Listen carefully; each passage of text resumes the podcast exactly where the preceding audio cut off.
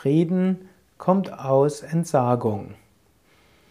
Namaste und herzlich willkommen zu den Yoga Vidya täglichen Inspirationen. Krishna, der Lehrer, spricht im zwölften Kapitel, im zwölften Vers des fünften Kapitels: Wer die Einheit gefunden hat, ausgewogen und harmonisch ist, gelangt zum ewigen Frieden, nachdem er den Früchten des Handelns entsagt hat.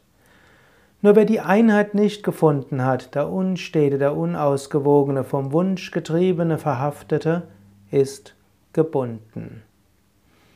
Auf Entsagung folgt Freiheit und innerer Frieden.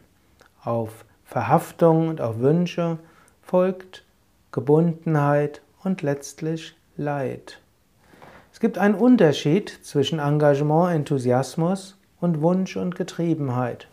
Engagement, Enthusiasmus kommt, weil du von innen heraus merkst, das muss getan werden, weil du merkst, das ist deine Aufgabe oder weil du merkst, irgendwo du hast die richtigen Fähigkeiten, du bist die richtige Frau am richtigen Ort.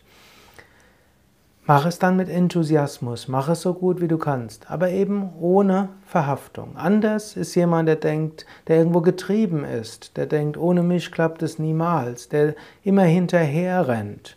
Aus diesem Hinterherrennen, sei es hinter einem Wunsch herrennen oder sei es irgendwo sonst getriebene, daraus entsteht Unfrieden und letztlich nicht nur Unfrieden mit dir selbst, sondern auch Unfrieden mit anderen.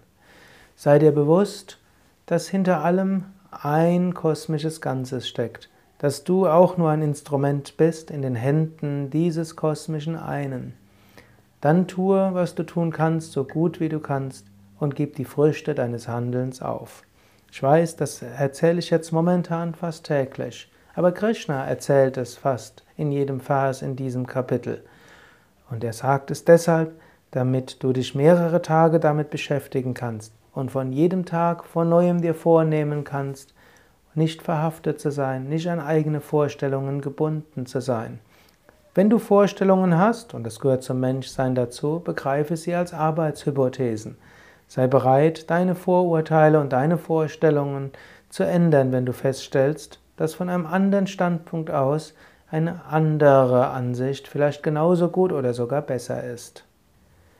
Ich wünsche dir freudevolle Unbedingtheit. Alles Gute, dein Zuckerde von www.yoga-vidya.de